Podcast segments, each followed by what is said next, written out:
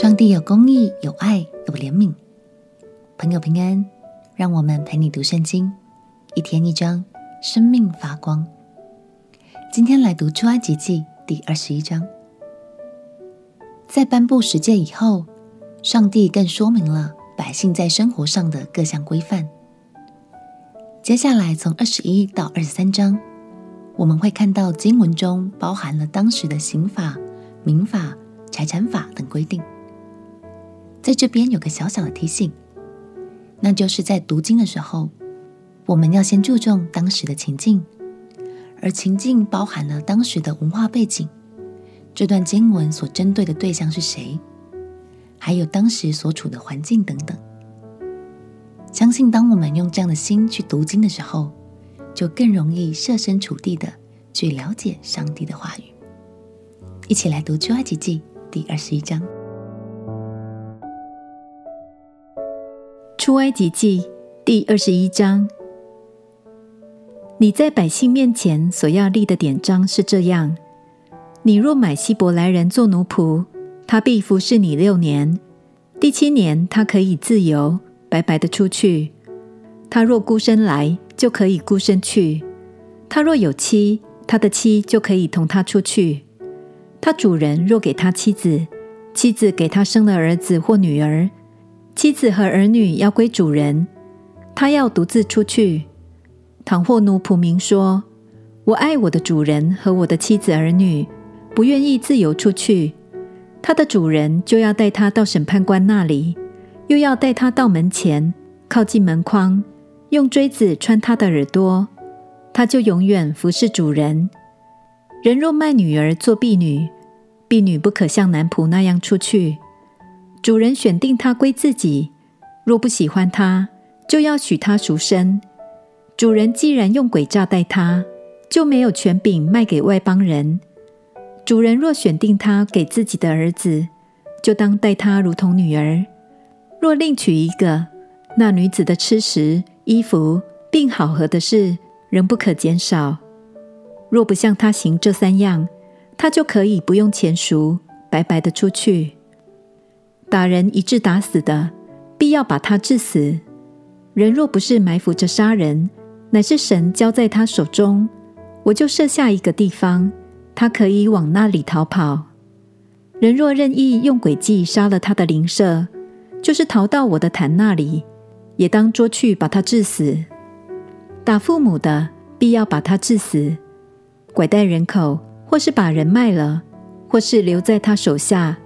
必要把他治死，咒骂父母的，必要把他治死。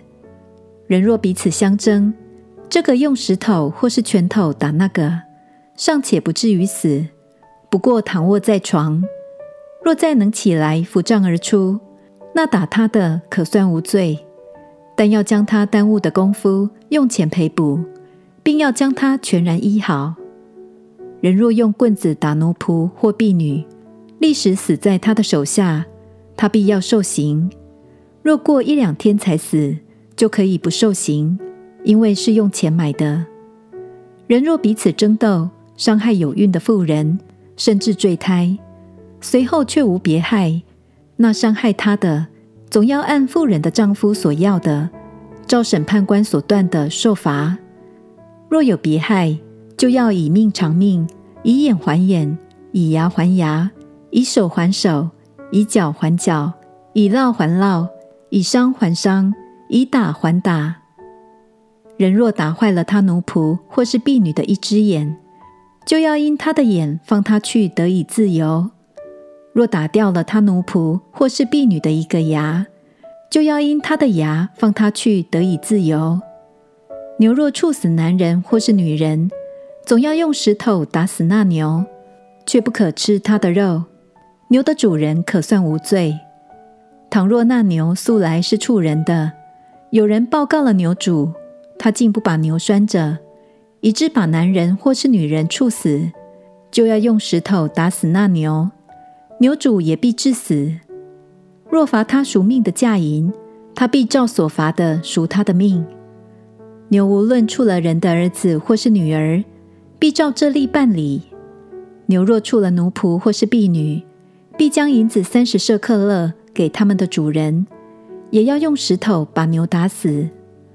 人若敞着井口，或挖井不遮盖，有牛或驴掉在里头，井主要拿钱赔还本主人，死牲畜要归自己。这人的牛若伤了那人的牛，以至于死，他们要卖了活牛，平分价值，也要平分死牛。人若知道这牛素来是畜人的，主人竟不把牛拴着，他必要以牛还牛，死牛要归自己。感谢神，从各项法规中，我们可以看见神是公义的。故意犯罪和无心之过，在他的眼里截然不同。他也特别保护弱势的族群，他重视孕妇。和尚未出生的小生命，而当时的文化中，奴仆大多是孤苦无依，或是家庭极为穷困的人。但神不容许有谁因为他们的身份而亏待他们。亲爱的朋友，让我们慢慢的从经文中认识神的手中有怜悯，也有公义，我们便能享受他的慈爱，同时也懂得敬畏他的真理。我们一起祷告，亲爱的耶稣，求你让我更多了解你的心意，明白你的真理，并且保有一颗敬畏你的心。祷告奉耶稣基督的圣名祈求，阿门。祝福你，每次读圣经的时候都能够看见神的信实与公义。陪你读圣经，我们明天见。耶稣爱你，我也爱你。